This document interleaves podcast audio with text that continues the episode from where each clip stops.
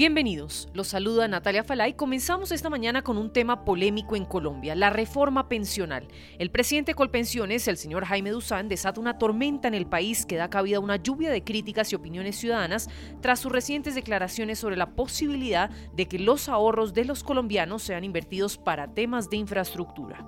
Un solo sistema pensional en Colombia y vamos a buscar un régimen de transición de tal manera que todos los que tienen derecho a pensionar se metan a Colpensiones. Y vamos a hacer una campaña de tal manera que los jóvenes de todo el país que trabajan entiendan y comprendan que su futuro está en Colpensiones. Por eso los vamos a traer aquí en nuestra campaña para trabajar. Y en el proceso de transición vamos a impedir que nos digan que las reformas van a generar crisis económica. Los recursos que tenemos de ahorro los vamos a invertir en lo social. Por ejemplo, podríamos pensar que obras de infraestructura anunciadas por el señor presidente, como el tren que vamos a llevar desde Buenaventura a, Barranquilla, a Soledad, lo podamos hacer, obras de infraestructura importantes que requerimos en este, Colombia, en este momento en el campo colombiano. Podemos incluir esos recursos para no tener que pedirle al Banco Mundial, al Fondo Monetario Internacional, a organismos internacionales o a la banca usurera que nos preste los recursos cuando nosotros los podemos tener. Ese es un proceso de transición que vamos a adelantar en este momento. La senadora opositora María Fernanda Cabal calificó en un trino estas declaraciones del presidente Colpensiones de comunismo disfrazado y señaló que la pensión de los colombianos no es un regalo del Estado, sino un derecho del que no podrán disponer Petro y su gente.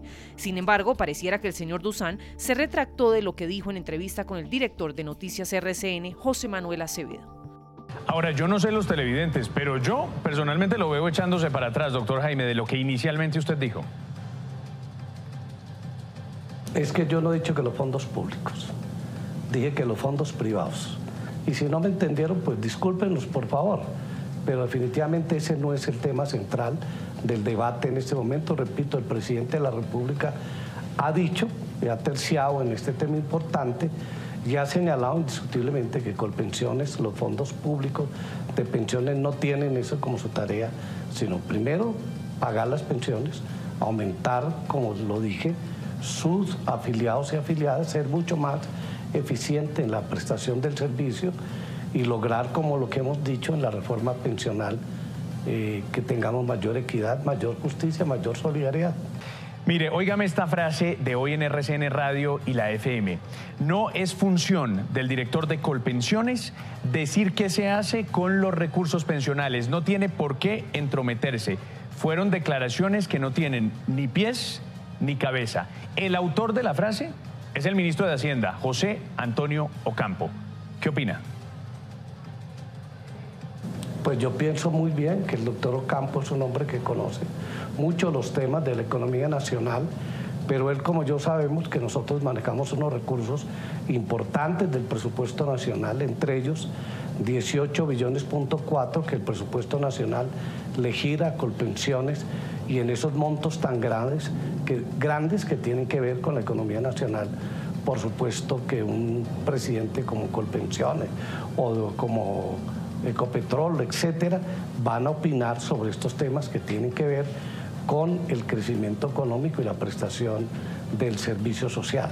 Regularmente hay veces cuando se presentan estos tipos de temas ponen al que sea ministro de Hacienda, en este caso al ministro Campo, a que haga un tipo de pronunciamiento si él es un buen profesor cuando explica estos temas.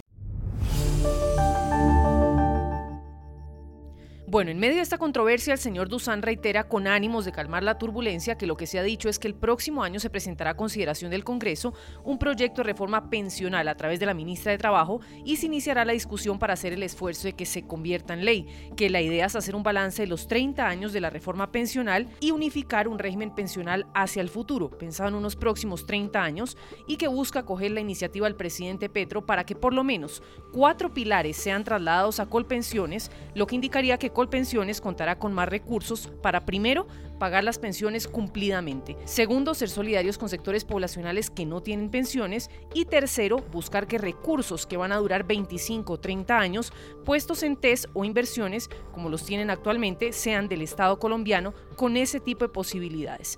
La reforma puede pasar el próximo año en el Congreso y tendríamos todo el año 2024 un proceso de reglamentación e implementación, es decir, que estamos en una transición que podría durar unos tres años para darle vigencia a la reforma. El director de Noticias RCN le hace dos preguntas fundamentales al señor Dusan que manifiestan la preocupación de los colombianos frente al tema y que ameritan una respuesta contundente. Escuchen. Lo que está ahorrado hoy en las cuentas de los trabajadores, ¿se va a tocar? ¿Se le va a echar mano a eso? ¿Sí o no? No, están vigentes las leyes y por supuesto que están cumpliéndose las leyes en este momento. Hasta tanto no exista una nueva ley que debe ser concertada con en el gobierno nacional, con los sectores privados, públicos, los grandes investigadores de este tema, los expertos, los actuarios, yo creo que universidad en su conjunto que trabajan el tema y algunas personas que han sido eh, actoras importantes como la ley 100, las complementarias, los debates que se adelantaron en las campañas electorales, tienen que la, tiene la capacidad y yo creo que de alguna manera la obligación de construir en un tema tan importante como este. Claro, pero una vez presentada la reforma, ¿ustedes piensan darle otros eh, usos eventualmente a esos ahorros individuales? Yo creo que el, planteamiento principal que se ha hecho en este momento es la necesidad que no existan colombianas y colombianos sin pensión, sin ese beneficio. Son casi 5 millones de colombianos y el señor presidente de la República lo dijo en campaña, lo ha manifestado recientemente, que tenemos que buscar mecanismos tanto del presupuesto nacional, de los ahorros y de la solidaridad para que ningún colombiano y colombiana se quede sin un beneficio pensional o de solidaridad. Y esa es una tarea y una responsabilidad que tenemos los fondos públicos, en este caso con pensiones, y los fondos privados, pero también la sociedad en su conjunto. Desde el oficialismo opinan del tema también. El senador Gustavo Bolívar se metió en medio de la discusión y en las siguientes declaraciones que escucharán señala cómo es que debe entenderse el hilo de esta reforma pensional y qué es lo que quiere el gobierno de Gustavo Petro. La reforma pensional consiste en lo siguiente.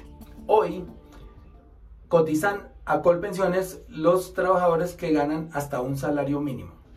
Nosotros queremos que coticen a Colpensiones los que ganan hasta cuatro salarios mínimos. Miren la diferencia. Con esas cotizaciones de un salario mínimo, nosotros captamos un billón de pesos. Si captamos hasta cuatro salarios mínimos, estaríamos recibiendo 21 billones anuales. Entonces, ¿en qué consiste esto? Por ejemplo, nosotros en este presupuesto nacional de 2023 acabamos de incluir 18 billones de pesos del erario para pagar pensiones. Si estamos cotizando hasta cuatro salarios mínimos, vamos a recibir 21 billones. O sea que no necesitamos para 2025 sacar otra vez 18 billones, sino esa plata la podemos utilizar para obras. Es lo que quiere decir el presidente Petro. Por eso no nos alarmemos de que con el dinero que no vamos a gastar en pensiones, porque ya lo están cotizando solidariamente quienes ganan hasta cuatro salarios mínimos, nosotros hagamos obras de infraestructura porque es exactamente lo que están haciendo hoy los fondos de pensiones. Esa ruta del Sol 2, el puente Chirajara, la vía Villavicencio se está haciendo con las cotizaciones a pensión. Entonces el Estado hará lo mismo. En vez de que la gente le meta el dinero a, a los fondos de pensiones, se lo pones al Estado, a Colpensiones. Y de esa manera nosotros podemos financiar obras de infraestructura y como ha dicho nuestro presidente Petro, también bajar el déficit fiscal que nos dejaron muy alto de casi 8% y nosotros con ese dinero también podemos bajar en los dos primeros años por lo menos dos puntos del déficit fiscal y también tener dinero para esas obras de infraestructura que está anunciando el Plan Nacional de Desarrollo. Hacer dinero de manera difícil, como degustador de salsas picantes, o cortacocos, o ahorrar dinero de manera fácil con Xfinity Mobile. Entérate cómo clientes actuales pueden obtener una línea de un límite intro gratis por un año al comprar una línea de un límite. Ve a es.xfinitymobile.com. Oferta de línea o límite gratis termina el 21 de marzo. Aplican restricciones. Xfinity Mobile requiere Xfinity Internet. Velocidades reducidas tras 20 GB de uso por línea. El límite de datos puede variar.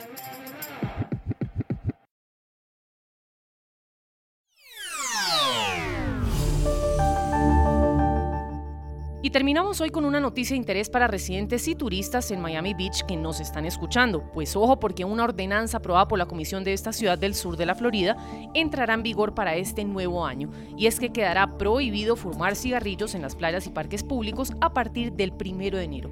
Señalamos que quedarán excluidos cigarrillos sin filtro y el vapeo. Eso sí, para el resto de los productos de nicotina habrá multas y detenciones para quienes violen la medida.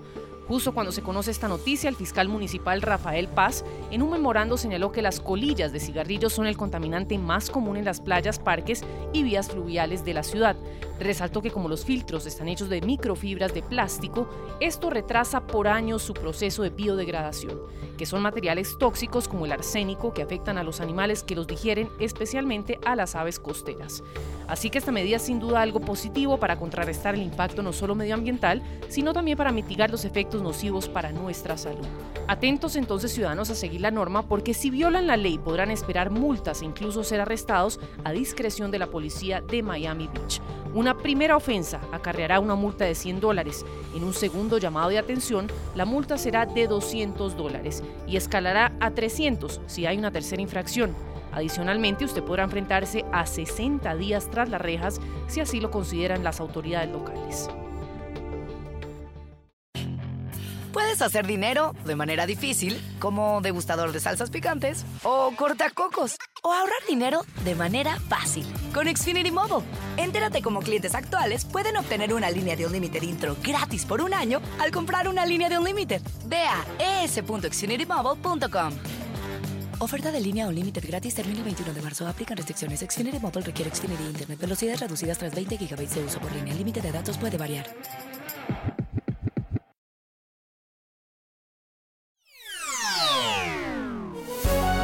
Si le gustó este podcast, puede buscar más de nuestro contenido en www.ntn24.com.